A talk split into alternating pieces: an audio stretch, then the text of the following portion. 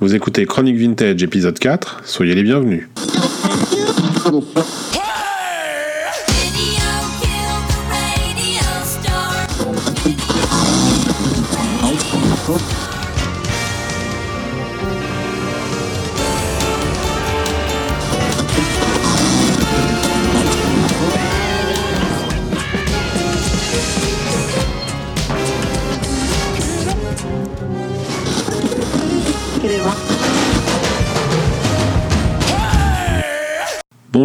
De retrouver pour ce quatrième épisode de Chronique Vintage. Chronique Vintage, c'est l'émission de culture, pop culture qui vous recommande euh, des, des biens culturels, euh, BD, musique, cinéma, livres, littérature, poésie, art, que sais-je encore, et qui les replace euh, dans leur contexte historique et euh, avec moi aujourd'hui, j'ai Manu pour la première fois qui vient participer euh, à notre émission. Moi, je suis David, je suis né en 1972. Et moi, donc, je suis Manu, je suis né en 1973. Voilà, donc cette fois-ci, on va la faire un peu même génération. Et alors, pour démarrer, euh, moi, je vais vous parler d'une série qui s'appelle Star Trek Deep Space Nine. Non, ne partez pas tout de suite. Je sais, je parle de Star Trek. Non, non, non, non, non, non, non, non, non, reste, reste, tu vas voir. Bon, ok. C'est alors, je parle de Star Trek. Je sais qu'en en France, je sais que c'est euh, c'est pas la folie Star Trek et je sais que ça en fait fuir beaucoup. Mais euh, cette série-là, déjà, cette série Star Trek est particulière. Et puis, je vais essayer de vous convaincre euh, de pourquoi l'univers Star Trek est génial. Et je ne vais pas parler de tout l'univers Star Trek, mais bien juste de cette série euh, Deep Space Nine que je vais appeler DS9 si vous voulez bien par la suite, parce que Deep Space Nine à chaque fois, je, vais, perdre toute ma salive avant d'avoir fini de parler. Donc c'est euh, la troisième série Star Trek. Après Star Trek, la série originale des années 60 qu'on connaît tous quand même pour l'avoir vu dans des parodies en pyjama, et euh, Star Trek Next Generation qui a démarré au début des années 80, non à la fin des années 80 pardon, 87 euh, par là de mémoire. Euh, donc la série originale Star Trek, elle ne compte que trois saisons, malgré tout ce qu'on peut croire, il y a finalement assez peu d'épisodes. Euh, je vais pas vous refaire tout l'historique de Star Trek, ça n'a pas d'intérêt spécial là. Et puis Next Generation a été donc relancé à la fin des années 80, et cette série-là compte 7 saisons.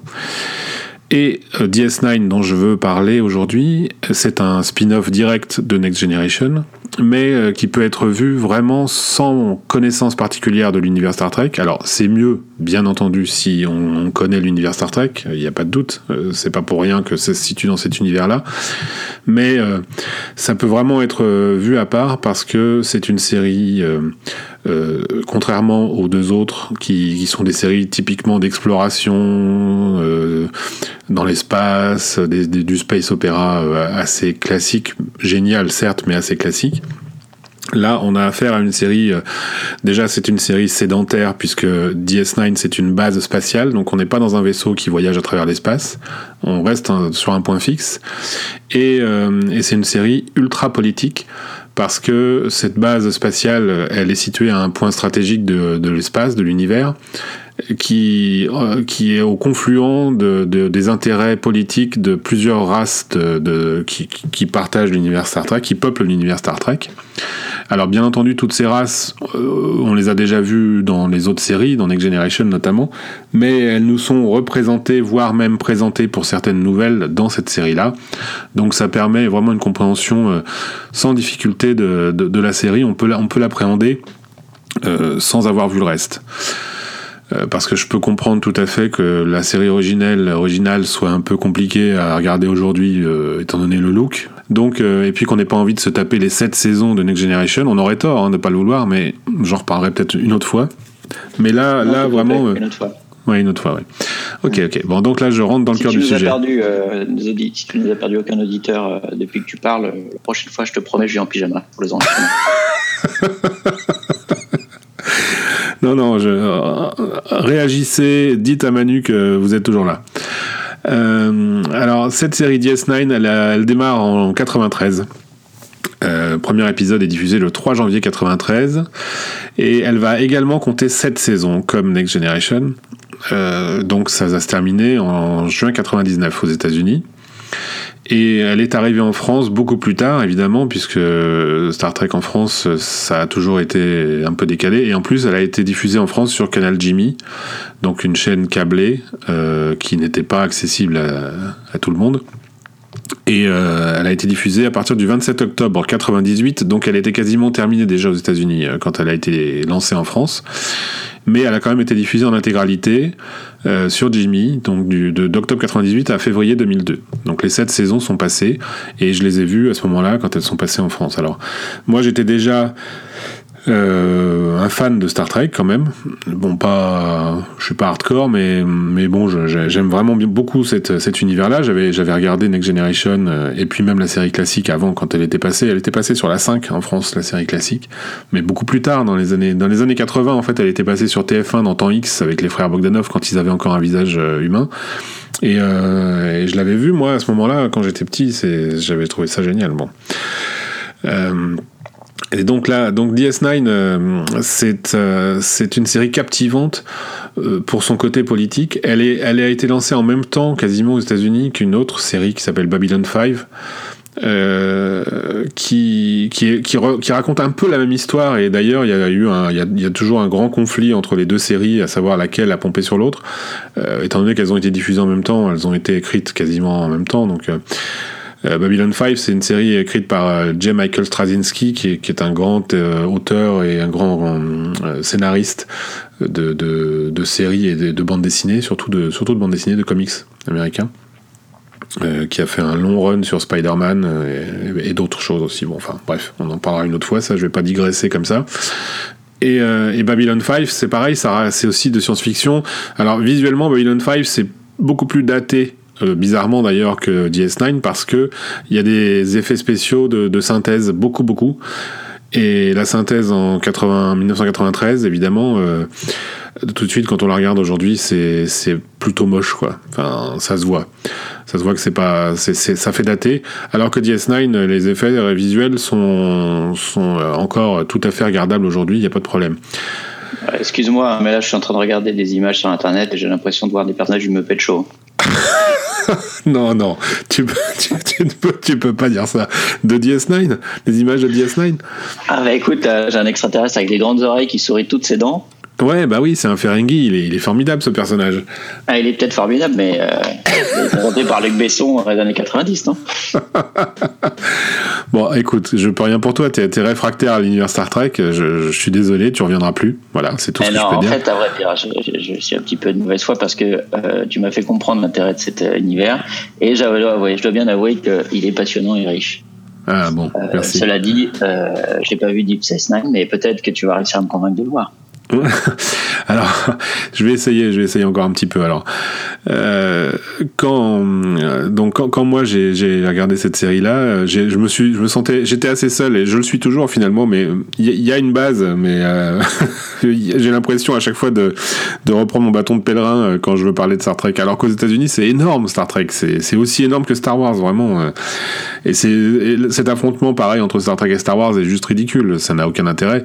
C'est juste pour pour pour parce qu'on aime bien toujours se faire affronter comme ça deux communautés alors que l'un n'empêche pas l'autre. J'aime beaucoup Star Wars aussi. Euh, bon, on va pas débattre de Star Wars, c'est encore autre chose. Mais, euh, mais, mais évidemment, ça n'aurait pas d'intérêt de vous recommander Star Wars aujourd'hui, alors que Star Trek, alors que c'est aussi énorme que Star Wars, en France, ça reste euh, un truc, je sais pas trop pourquoi, auquel on est, auquel on est réfractaire. Bon, c'est pas, c'est pas dans notre culture. La science-fiction, d'une manière générale, est peu dans notre culture aussi, mais bon, c'est bien dommage. De plus en plus. De plus en plus. Grâce, grâce à Luc Besson et à Valérian, peut-être, c'est ça? Et un petit peu à toi aussi. Merci, c'est gentil. Euh, donc pour en revenir un petit peu à DS9, euh, ça raconte donc l'histoire d'un, comme je le disais, d'une station spatiale qui est, euh, qui était, la série commence au moment où la Fédération unie des planètes, qui est donc, qui sont les les, les, gentils, on va dire, de Star, l'univers Star Trek, qui, qui sont qui est constitué donc de planètes comme la Terre, Vulcain et etc. donc c'est, c'est les humains qui ont qui ont fondé ça. Reprend possession, ou prend possession plutôt, d'une base spatiale qui était avant à une race qui s'appelle les Cardassiens. Et ces, ces, Cardassiens-là occupaient une planète autour de laquelle est la station, en orbite de laquelle est la station. Et l'occupation euh, était très très dure et euh, limite nazie quoi d'ailleurs. Il y avait des camps, euh, des camps de travaux, des camps de travail, des camps de travaux forcés.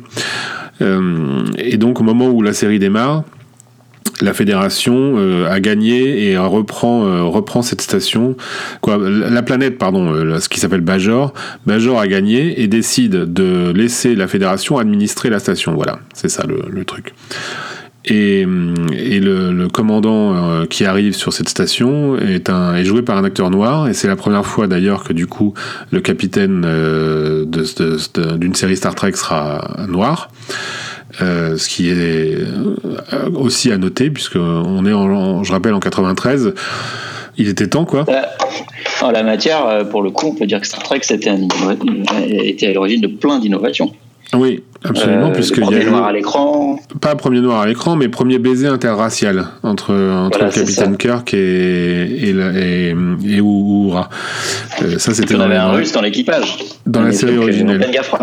Il y avait un russe, effectivement, puisqu'en fait, Star Trek, quand même, euh, pour, pour dire, c'est la vision d'un homme qui s'appelait euh, Gene Roddenberry, et hum, c'est une utopie euh, qu'il a, qu'il a, qu'il avait, qu'il a voulu écrire, dans laquelle les, les hommes sont, ont dépassé leur leurs conflits internes, leurs guerres intestines, et se sont partis à l'exploration la, à de, de l'univers, justement pour pour, euh, ben, pour, pour s'enrichir et, devenir une, une race euh, meilleure et plus, plus riche. Quoi. Voilà. Euh, donc ce, capitaine arrive sur la station au moment où elle est libérée par, par Bejor et donc les, les Cardassiens sont évidemment restent dans le, dans le, péri, dans le périmètre et à ce moment-là ils découvrent un vortex euh, stable qui permet de relier deux régions de l'univers qui sont éloignées de plusieurs millions d'années-lumière et que normalement euh, aucun vaisseau ne pourrait euh, franchir une distance que n'importe aucun vaisseau ne pourrait franchir dans un temps aussi rapide. Et ce vortex, du coup, va rendre cette région euh, déjà instable politiquement, va la rendre ultra sensible parce que forcément ça attire euh, tout un tas de, convoitises commerciales et autres, commerciales et belliqueuses et politiques et tout ce qu'on veut, pour aller explorer cette partie de, l'univers. Donc voilà, ça c'est le pitch de départ. Alors évidemment, il se passe plein de choses. Vous imaginez bien que sur cette saison, il y a le temps de développer plein de choses. Et, surtout à partir de la saison 3, euh, euh, parce que tout ne peut pas aller aussi bien et aussi facilement, il y a évidemment une race belliqueuse qui vient de l'autre côté du vortex et, et qui est euh, une race qui veut qui, qui, est, qui règne sur toute la, toute la partie de l'espace qui est de l'autre côté du vortex et qui veut envahir le, le côté euh, où il y a DS9. Voilà. Donc il y a une guerre qui s'installe entre, entre, cette, entre la fédération et le Dominion, qui est donc cette, cette entité-là. Donc je vous en révélerai pas plus, mais à partir de la saison 3, ça devient carrément délirant, c'est, c'est, c'est énorme. Donc les, deux premières saisons mettent en place vraiment les, les choses, les personnages, euh, l'univers, et c'est pas chiant du tout. Il y a, ce ne sont pas deux saisons dispensables parce qu'elles sont intéressantes. Et à partir de la saison 3, ça prend un essor qui est tout autre et, et qui devient vraiment palpitant. Voilà, donc euh, j'espère vous avoir euh, sinon convaincu, au moins intrigué. Euh, sachant donc que toutes les séries Star Trek sont disponibles sur Netflix, ce qui est super cool, on va dire. donc il y a la série originale, il y a Next Generation, il y a euh, DS9 dont je viens de parler, il y a Voyager qui est la, la quatrième série. qui a aussi cette saison, qui est un spin-off de DS9, mais qui n'a pas non plus de rapport direct. Et Enterprise, qui est un préquel à la, à la saison originale, qui ne compte que 4 saisons et qui est quand même euh, en dessous, on va dire. C'est quand même plus faible. Tu nous mettras tout ça à plat, toutes les références euh, sur le blog? Absolument, je mettrai tout ça dans les notes de l'émission. Et toi alors Manu, qu'est-ce que tu as sous le coude? Eh ben alors euh, sous le coude, euh, j'ai moi aussi euh, une forme de, de science-fiction et peut-être d'extraterrestre. je vais vous parler d'un album que, que, qui m'a beaucoup marqué parce que c'est un album qui est sorti en, en 90, c'est Bossa Nova des Pixies. Alors en couverture de cet album, on voit une planète qui ressemble à la planète Saturne, une planète avec des anneaux, il y a écrit Pixies dessus. Euh, on a, je disais extraterrestre parce que parce que ce groupe, les Pixies, il est animé par, euh, par un, un leader, chanteur, euh, compositeur, un génie, une espèce de génie euh, hors norme qui s'appelle Frank Black, qui est fasciné lui-même par, par les extraterrestres. Et d'ailleurs, on retrouve au sein de cet album Bossa Nova une chanson qui s'appelle The Happening, qui traite de la, la zone 51 euh, dans le Nevada aux États-Unis. Euh, cet album, pourquoi je voulais vous présenter? Parce qu'en fait, euh, pour moi, les Pixies, c'est un groupe euh, qui structure, qui, qui, est à l'origine mon intérêt, enfin en tout cas, autour duquel je rassemble ma, passion pour la musique et un certain style de musique. Euh, comme tout le monde, lorsque j'étais au collège, euh, j'écoutais la radio, j'écoutais ce qui se passait à la radio, j'écoutais les variétés de l'époque. Hein, c'était les années 80 en plus, donc c'était riche en, en variétés. Oh merde, oui. Et je serais bien tenté d'ailleurs de vous en faire écouter deux trois morceaux là. Euh, mais oublions, passons The Final Countdown qui me vient tout de suite à l'esprit et, et plongeons dans mes années lycée où je me suis éveillé à la musique et c'est là, c'est le moment où j'ai découvert que finalement la musique c'était aussi autre chose que que, que, que de la soupe, euh, autre chose que du divertissement, que c'était aussi une culture, que c'était riche, euh, qu'il y avait des styles, qu'il y avait des genres, qu'il y avait des écoles, qu'il y avait euh, euh plein de choses à découvrir. Et euh, moi, assez, assez naturellement, je, enfin oui, naturellement, je suis allé vers le rock.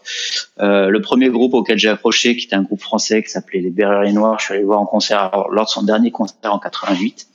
Et peu de temps après, en 90, j'ai découvert les Pixies. Alors j'avais 10 ans, 17 ans pardon. À moment de la sortie de Bossa Nova. Alors c'est pas le premier album des, Pixies, c'est euh, le troisième, euh, album. Euh, je me souviens avoir lu un article dans les Inrecuptibles. Euh, à l'époque, les Inrecuptibles étaient mensuels et, très rock, puisqu'il est beaucoup moins et mensuel et plus très rock, même s'il l'est encore un peu. Il était même trimestriel, les Inrock, au départ. Alors, je sais pas si c'est à cette période-là. Non, au départ, il était trimestriel, c'est vrai. Et je me souviens très bien d'un de mes petits, un de mes voisins qui était très dans la musique, lui aussi, mais qui était plus vieux que moi, qui était abonné. Euh, mais au moment où on parle, en 90, donc, hein, au moment de la sortie de Bossa Nova, il était, il était passé en mensuel. D'accord, d'accord. Mais depuis un moment déjà, en fait, je crois. Hein. Ok. Enfin, euh, et donc cet album, euh, je découvre les Pixies, euh, je prends une claque, il y a cette intro. Alors cette intro euh, bah, qu'on peut qu'on peut peut-être faire écouter là si tu veux bien. Oui.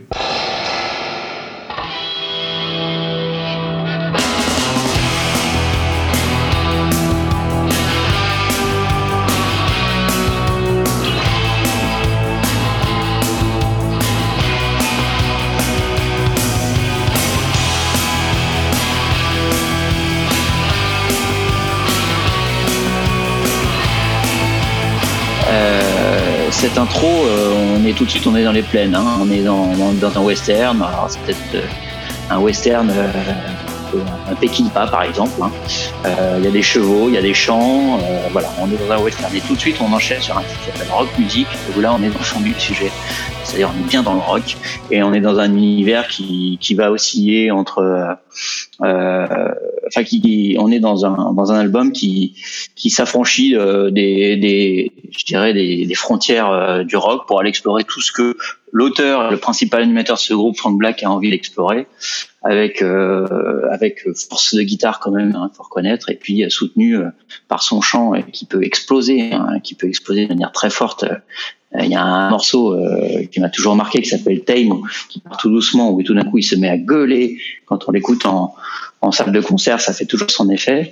Soutenu aussi par la voix de Kim Deal, euh, Kim Deal qui était sa bassiste, qui a euh, euh également euh, fondé son groupe ensuite quand elle s'est séparée des Pixies, des Breeders. Et donc cet album, bah voilà, c'est pour moi le fondement de, de quelque chose d'un peu plus organisé, structuré dans mon approche à la musique et puis un peu plus intellectuel aussi. Hein. C'est-à-dire que c'est là que je plonge vraiment dans l'univers des auteurs de musique et que je me dis tiens ils font ça, qu'est-ce qu'ils ont fait d'autre? Et que je regarde un peu l'histoire de, cet album. Et quand je parle de, de Bossa Nova, j'avais envie de parler aussi d'un autre album, alors qui celui-ci est beaucoup plus un plus plus, plus connu. Euh, je pense que personne ne le découvrira quand je vais en parler. il se trouve que peu de temps après avoir découvert les Pixies, je me suis, j'étais parti en week-end avec un copain à, Londres et puis en rentrant dans le HMI qui est sur New Oxford Street, c'est-à-dire un peu la Fnac locale sur les Champs-Élysées locaux. HMV, tu veux dire? Ouais, HMI. Ouais, HMV, pas HMI. Ah oui, t'as raison. HMI, c'est. C'est IMI et HMV. Ça n'a rien à voir. Oui. Euh, non, mais ça veut dire HMI, c'est l'interface homme-machine en anglais, mais ça n'a rien à voir. D'accord. Euh, c'est le, boulot qui me rattrape. euh, HMV, pardon. Euh, en tout cas, c'est bien Oxford Street, je vous le confirme. je sais même pas s'il existe encore d'ailleurs. Non, il n'existe plus, non, non. non, non. Ah, d'accord. Et, euh, et j'étais arrivé, rentré dans ce magasin, et puis euh, et puis je vois, quand on est arrivé, il y avait des escaliers un, petit peu après, et il y avait des plots, des bornes sur lesquelles on écoutait la musique. Hein. Je pour rappeler aux plus jeunes euh, qui nous écoutent que le MP3 n'existait pas, Internet euh, non plus, en tout cas pas tel qu'on connaît. Et donc on découvrait les albums en allant dans les magasins c'était un truc fou quoi. Et euh, je vois cette couverture bleue avec un gamin qui flotte dans de l'eau et qui court après un, un, billet d'un dollar. C'était donc l'album Smell Like Teen Spirit de, de, de, Nirvana. Euh, je pose le casque sur mes oreilles et puis là, bah, le, début de cet album qui se lance que tout le monde connaît. Et euh, bah voilà, je l'ai acheté. Hein. C'est à peu près la seule chose que j'ai ramené de ce week-end à Londres. J'avais pas beaucoup à l'époque, mais alors ce truc m'a marqué. Et euh, ça a cimenté euh, à la fois euh, mon, ma passion pour la musique, pour le rock, pour les Pixies, et puis j'ai découvert euh, au passage euh, Smell Teen Spirit. Ce que j'ai découvert bien longtemps après, surtout, c'est ça qui est drôle, c'est finalement c'est que les Pixies euh, ont été une, une, influence, a été une influence majeure pour le, le groupe de Nirvana. Hein. Kurt Cobain, il, se référait souvent aux Pixies pour dire voilà, je voudrais ressembler à ce groupe.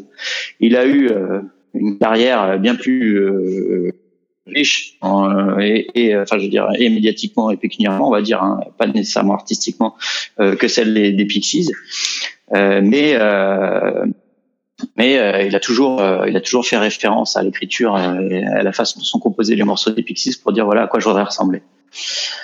Euh, et donc, euh, bah, c'était pas un hasard hein, finalement si, si les deux me plaisaient parce que il y avait bien ce lien qui existait que j'ai découvert en fait à sa mort. Hein. Quand on a on a trouvé dans ses archives qu'il y a eu beaucoup de choses qui ont été publiées qui disaient que voilà les groupes qui m'ont influencé sont et puis mettaient les Pixies en tête.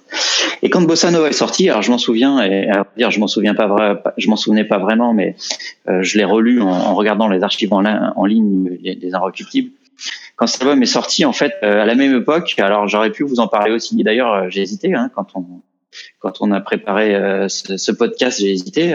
À l'époque, on parlait beaucoup d'un certain nombre de, groupes. Il y avait, il y avait en France, il y avait la Negra, alors qui, déchirait tout sur la scène rock.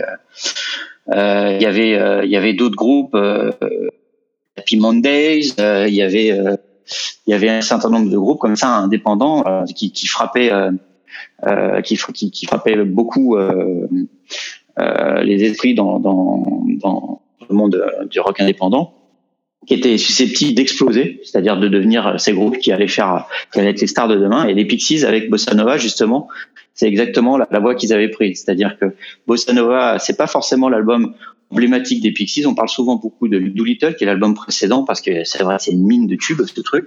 Euh, c'est une mine euh, de, c'est une richesse, cet album Doolittle. Je vous invite, je vous invite à l'écouter, mais c'était pas le sujet aujourd'hui.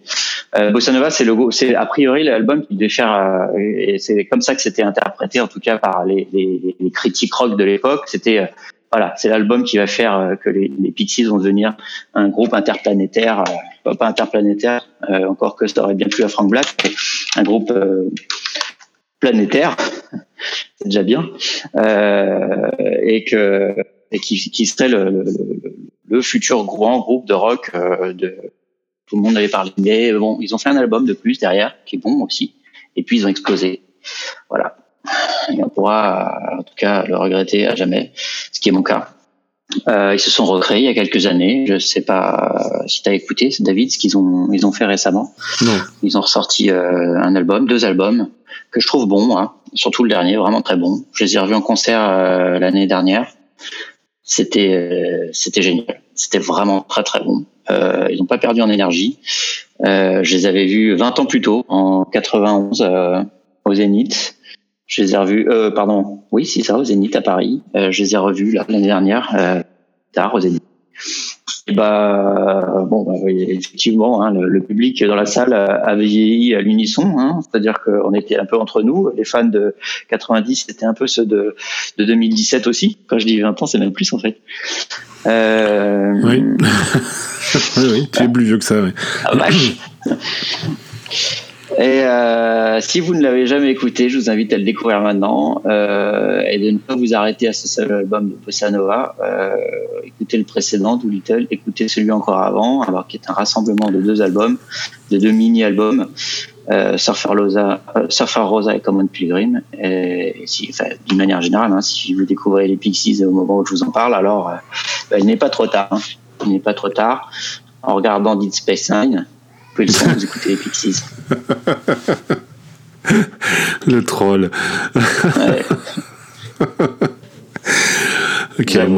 Ouais.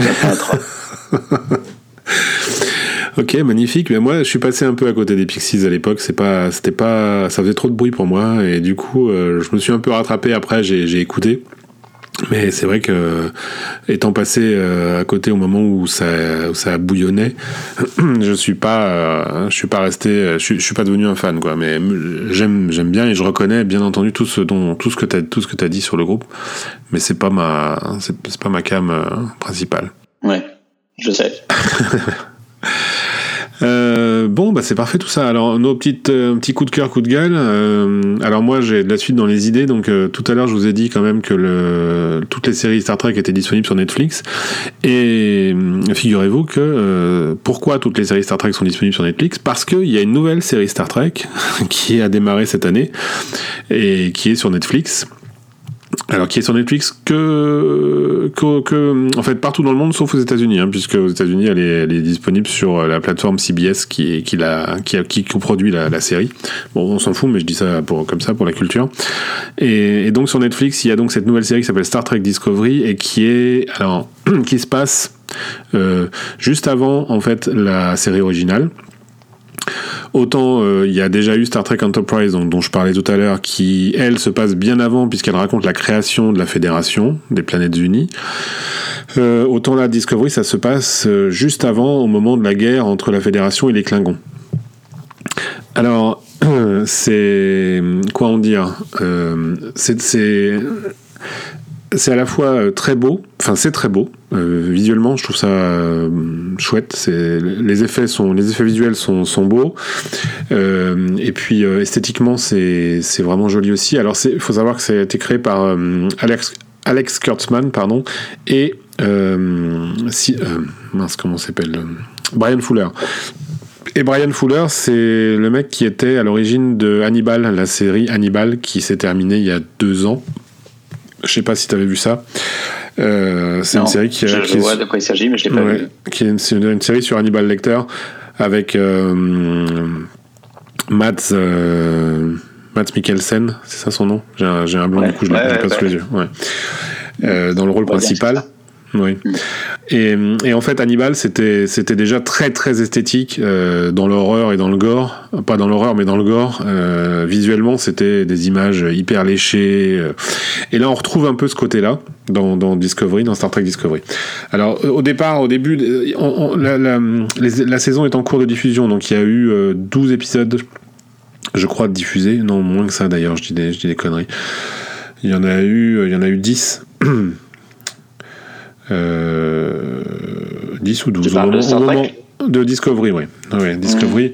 Au moment où on enregistre, là, il y, a eu, euh, il y a eu 10 ou 12 épisodes de diffusés. Et. Hum, sur la première partie de la saison, euh, j'étais très mitigé parce que, en tant que tel, c'est une bonne série, je peux pas le nier, c'est bien foutu. Là où ça me pose un problème, c'est quand on replace ça dans l'univers Star Trek, puisque c'est censé se passer avant la série originale, et là, ça pose un vrai problème visuel. Ça pose un vrai problème visuel parce que euh, ils ont des technologies, ils utilisent des technologies que évidemment ils n'avaient pas euh, dans la série originelle, forcément puisque la série originelle elle a été tournée dans les années 60 et forcément euh, ça, ça, pose des problèmes. Alors pas, pas que technologique, hein, pas que visuel je veux dire, mais ça pose aussi des problèmes dans la continuité de l'univers Star Trek. Bon, si on fait abstraction de ça, euh, ça reste, ça reste une bonne série. Et surtout que là, depuis la reprise, puisqu'il y a eu un, il y a eu un gap pendant l'hiver, là, en vacances de Noël, la série s'est arrêtée. Et là, à la reprise, elle a repris, pardon, et euh, elle, euh, il y a eu, un, y a un twist. Ouais, il y a un gros débat, j'ai vu sur le net sur la fin. Comme je l'ai pas vu, je, ne peux pas savoir. J'ai eu un bah. gros débat sur le net sur euh, avec des trekkies qui s'affrontent et en expliquant que c'est pas l'esprit originel et voilà, toujours quoi. Bah oui, c'est c'est pas que c'est pas l'esprit parce que je trouve pas. Oui, enfin c'est difficile, c'est difficile. Franchement, je comprends, je comprends la, le débat parce que effectivement. Euh, comme je te dis déjà, ça, visuellement ça pose un problème et surtout c'est surtout dans la continuité quoi que ça pose euh, ça pose vraiment des soucis, mm. ça, ça, soulève des questions, il y a des ça, crée des incohérences qu'il n'y avait pas. C'est toujours le problème quand on fait des préquels. J'ai lu qu'il parlait de reboot en fait de la série avec cette fin. Euh, je sais pas de quoi il s'agit donc je suis un peu embêté pour en parler mais est-ce que c'est ça ton sentiment aussi? C'est qu'ils rebootent la terrière avec leur fin? Ben non non pas vraiment parce qu'ils se placent quand même dans le il se place vraiment dans l'époque euh, qui est censée se passer avant la série euh, originale. Donc euh, moi je considère pas ça comme un reboot, ou alors il faut le dire, mais non, je crois pas. A priori, ça, se place dans la continuité. Donc se plaçant dans la continuité, ça, ça, pose un problème quand même. Ça pose des problèmes. Bon, ça n'intéressera effectivement que les Trekkies. Euh, ça reste une série recommandable, je, le dis, visuellement et, et, scénaristiquement. Et surtout, là, donc, je, disais, il y a un twist qui fait que la série part sur autre chose. Je sais pas jusqu'où ils vont aller à ce moment-là, dans, cette, dans cette ligne narrative, mais en tout cas, là, depuis 3-4 épisodes, j'avoue qu'ils m'ont carrément accroché. quoi. Euh, j'aurais fait cette chronique euh, il y a, y a 4-5 épisodes de ça, je vous aurais dit, j'aurais été beaucoup moins enthousiaste et beaucoup moins positif. Euh, là, ils m'ont ils m'ont cueilli au moment du twist, ils m'ont bien cueilli et puis euh, et puis là euh, là je suis carrément mordu. Donc forcément quand on en arrive à cette conclusion, on peut dire que c'est une bonne série quoi. Enfin selon mes critères en tout cas. Voilà donc épisode spécial Star Trek en ce qui me concerne. Très bien. Et toi, t'as un petit coup de cœur, un coup de gueule? Bah non, mais en fait, moi aussi, je vais m'inscrire dans la continuité mais, mais pas de ce que j'ai présenté, mais plutôt de ce que tu as présenté en fait. Euh, C'est-à-dire que j'avais envie de vous parler d'une série qui a, qui, a changé ma vision de... Euh, qui a tout simplement changé ma vision du monde, euh, qui est une série de bouquins euh, qui a été écrite euh, par un auteur écossais qui s'appelle Ian Banks. Euh, Ian Banks qui est mort en 2013 et donc c'est en fait à la quand il est mort en 2013 que j'ai euh, j'ai découvert l'existence de cet auteur. Et pourtant je suis féru de science-fiction mais je suivais pas tellement l'évolution euh, de la littérature de science-fiction. Je prenais ce que je voyais qui sortait voilà. Et donc j'ai découvert Yann Banks à l'occasion de sa mort un article dans Le Monde je crois.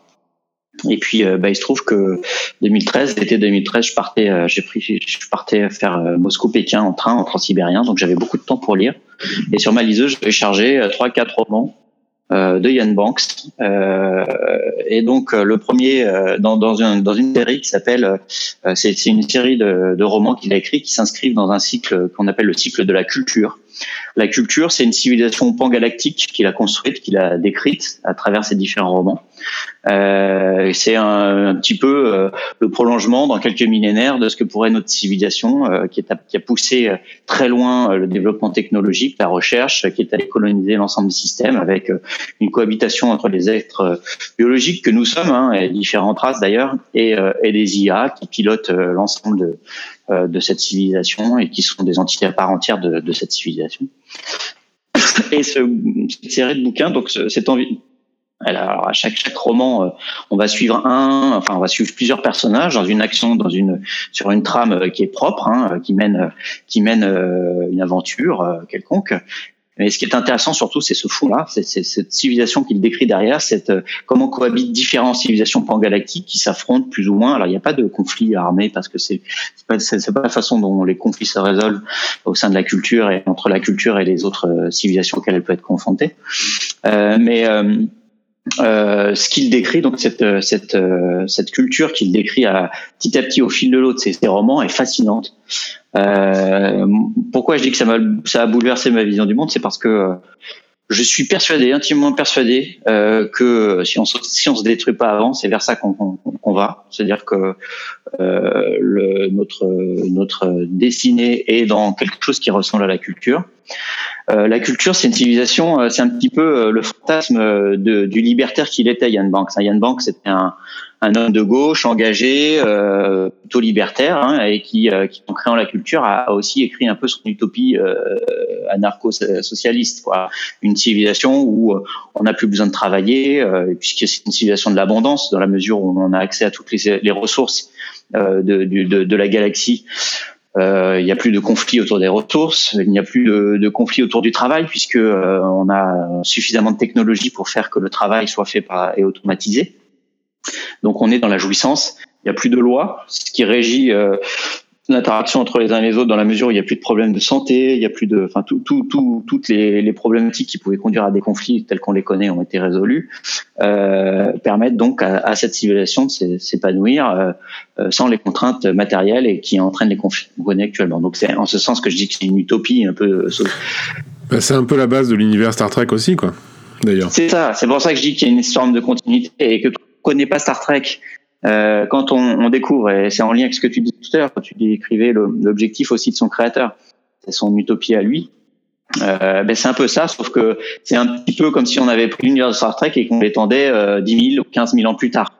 Où là, euh, on, a, on est encore plus loin dans l'avancée technologique, hein, dans, dans et puis c'est surtout euh, le, il y a, y a, plus de, il y a plus de gouvernance centralisée comme on l'a encore dans, dans, Star Trek avec une Terre et une Starfleet et des choses comme ça. Tout repose sur une espèce de démocratie liquide. Hein c'est-à-dire euh, tout le monde, euh, tout le monde euh, est relié. Ensuite, les, les, citoyens, les gens sont reliés au réseau par avec des des, des qu'on dit. Hein, ou sais pas si tu vois ce qu'est un neurolace, c'est en fait quelque chose, une, espèce de d'ajout que, que, l'on fait à, ton cerveau qui te permet d'être connecté en permanence à l'ensemble des autres.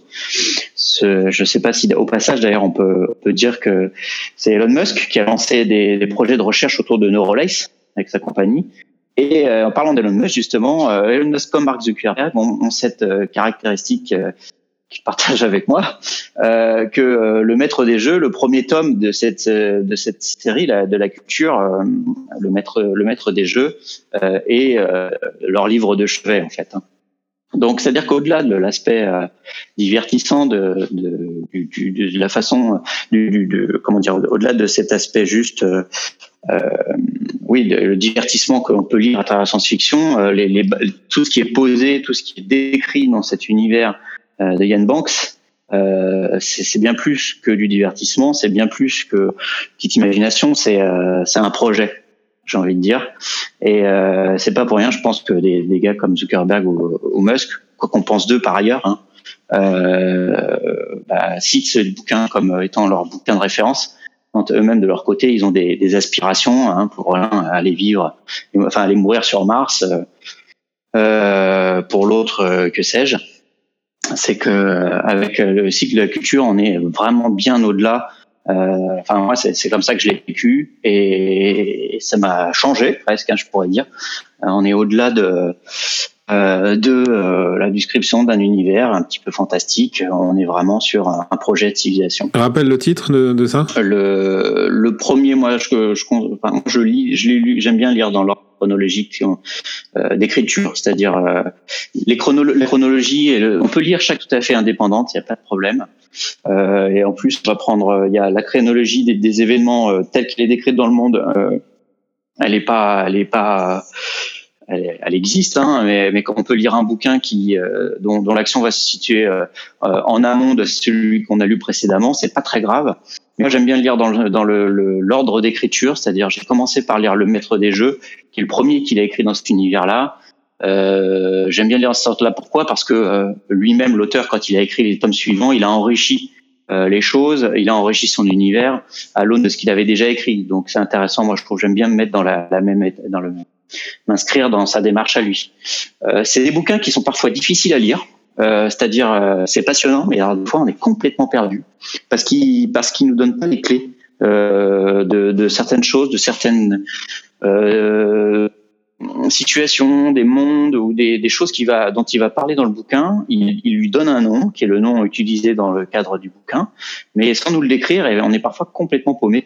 Et c'est petit à petit, à force de lire, qu'on comprend à quoi ça sert, comment ça va, comment ça va être utilisé. Donc c'est parfois assez compliqué de, de, de saisir le, ce qui se passe dans ce qu'on lit, mais ça reste toujours passionnant. Et puis, en fait, les clés, elles arrivent petit à petit. Donc euh, c'est vraiment très bien écrit par ailleurs. Alors, je les ai en français, hein, pas en anglais, euh, mais, mes les traductions sont bonnes.